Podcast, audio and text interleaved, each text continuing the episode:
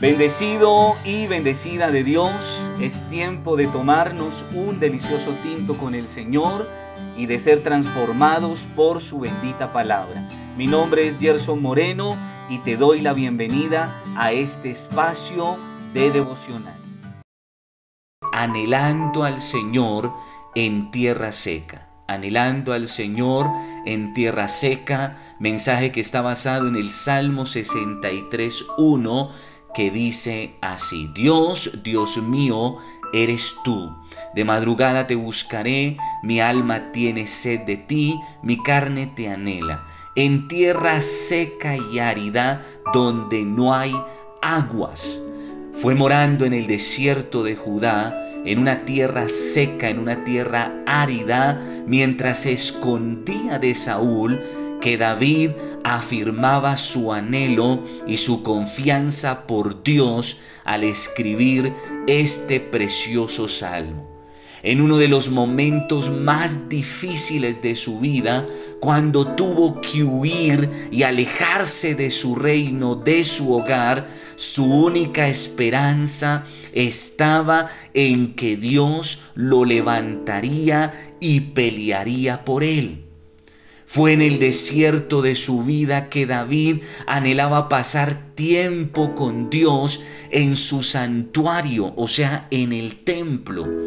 Y allí en ese lugar llamado desierto, en una tierra seca, en una tierra árida, que David había buscado la presencia de Dios. ¿Para qué? Dice el Salmo 63, 2, para ver para, para ver tu poder y tu gloria, así como te he mirado en el santuario, en el templo.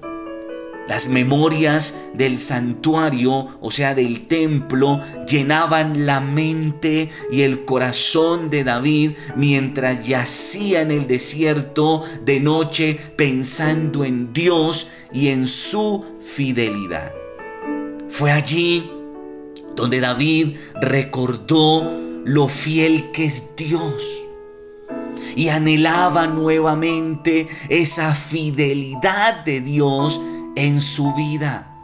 Y entonces dice el Salmo 63 del verso 3 al 8, dice la palabra, tu amor es mejor que la vida, por eso mis labios te alabarán te bendeciré mientras viva, y alzando mis manos te invocaré.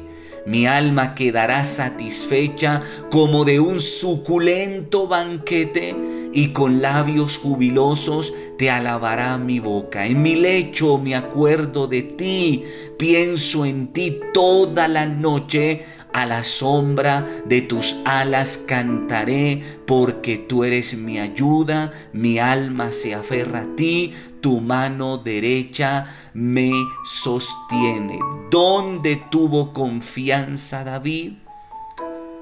¿Dónde recordó David la fidelidad y la providencia divina, o sea, la providencia de Dios?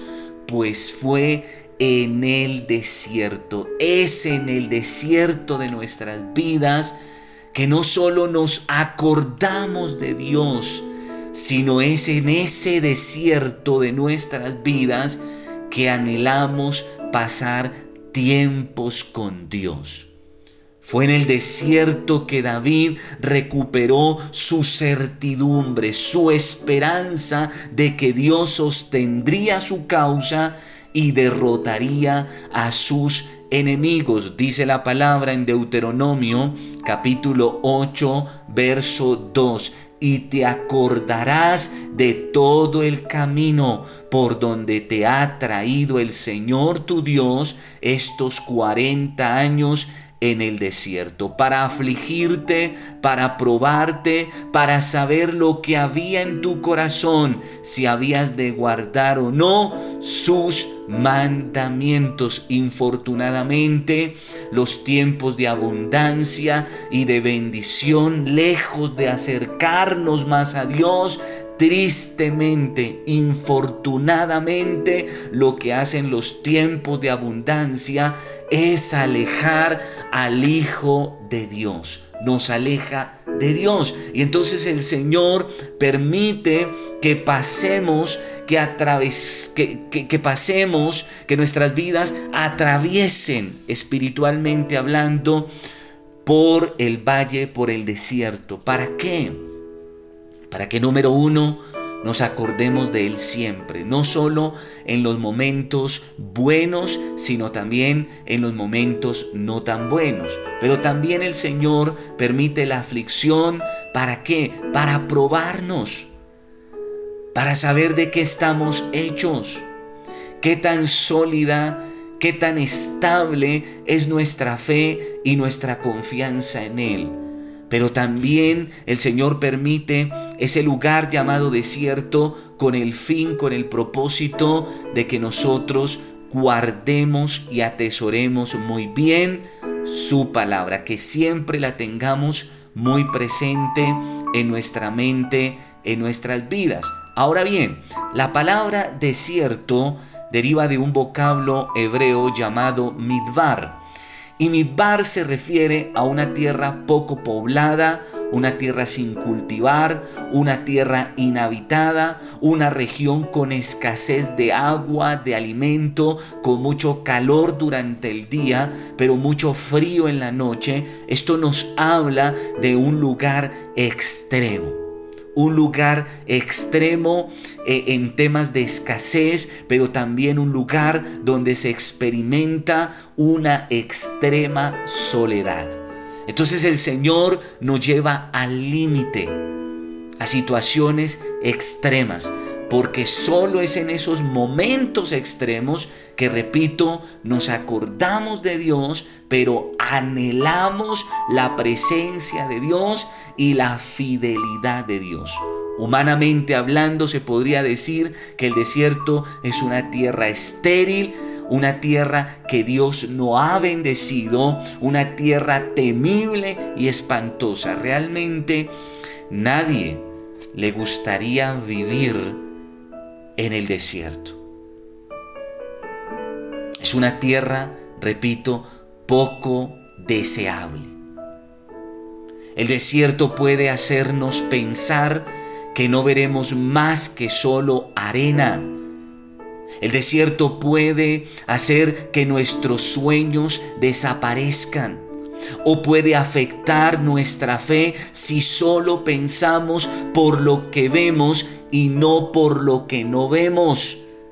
El apóstol Pablo en su segunda carta a los Corintios capítulo 4 verso 18 declaró, así que no nos fijamos en lo visible, sino en lo invisible, ya que lo que se ve es pasajero, mientras que lo que no se ve es eterno. ¿Cuál es la clave mientras estamos pasando por el desierto? No ver el desierto en sí, no ver eh, lo que representa el desierto, sino ver más allá del desierto, más allá de la prueba, más allá de la aflicción, es ver lo invisible. Quien se hunde en el desierto es aquel, es aquella que solo se limita a ver con sus ojos carnales solo se detiene a, ver su momento, su situación, su adversidad, su crisis, diferente para aquellos que nos atrevemos a ver con los ojos espirituales de la fe y que ponemos toda nuestra esperanza y nuestra mirada en Cristo. Entonces el desierto, lejos de ser lo que aparenta ser, se convierte para nosotros en un lugar, en un momento de bendición, de y de provisión divina que nos acerca y nos hace depender totalmente de Dios. Es un lugar donde somos transformados y podemos experimentar la misma gloria de Dios.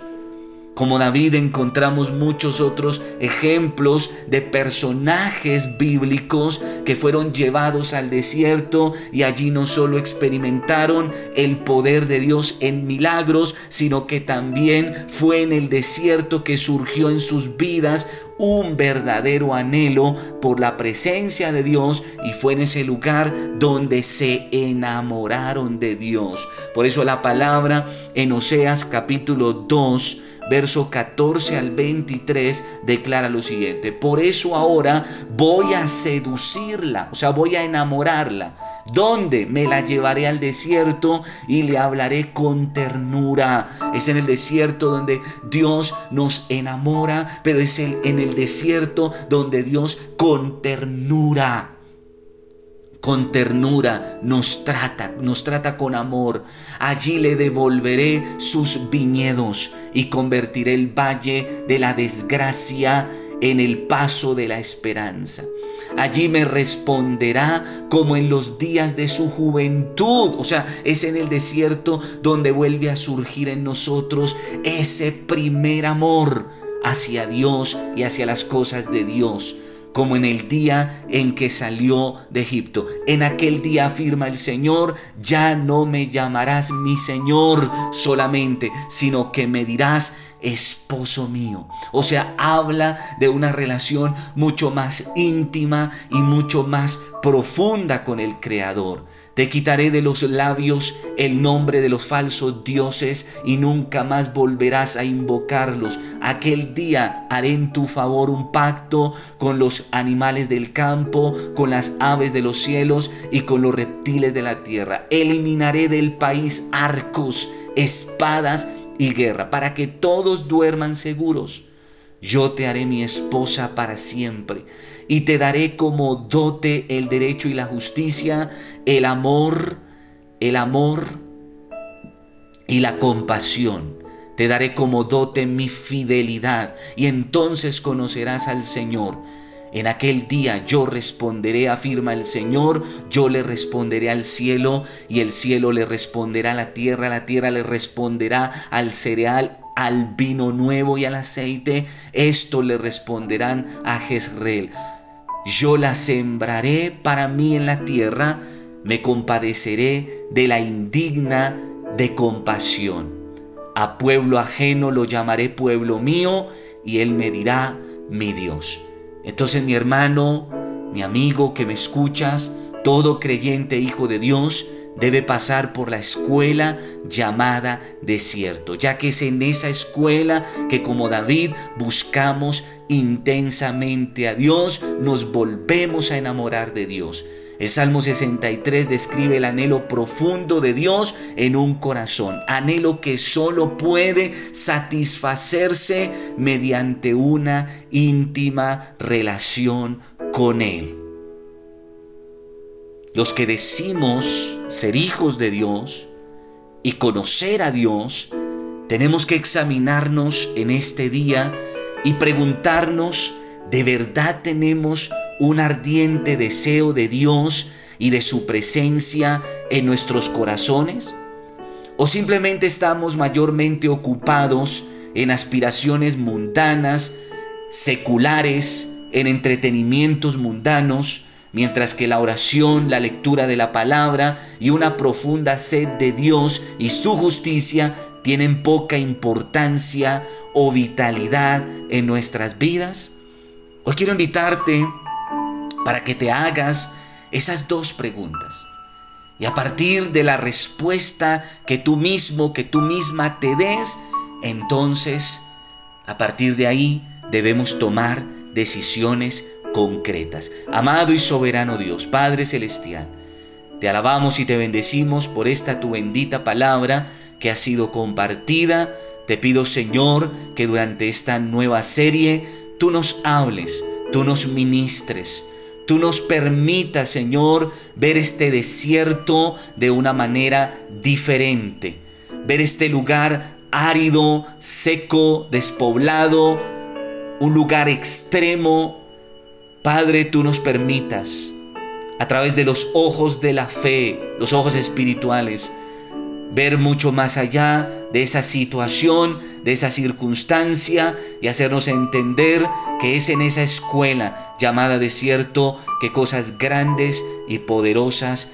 tú haces en la vida de tus hijos y de aquellos que se disponen. En el nombre poderoso de Jesús, toda la gloria y toda la alabanza sea para tu nombre, el nombre de Cristo. Amén y amén. Te bendigo, paz de Cristo y que la gloria del Eterno resplandezca sobre tu vida, tu casa y los tuyos. Hasta una próxima oportunidad.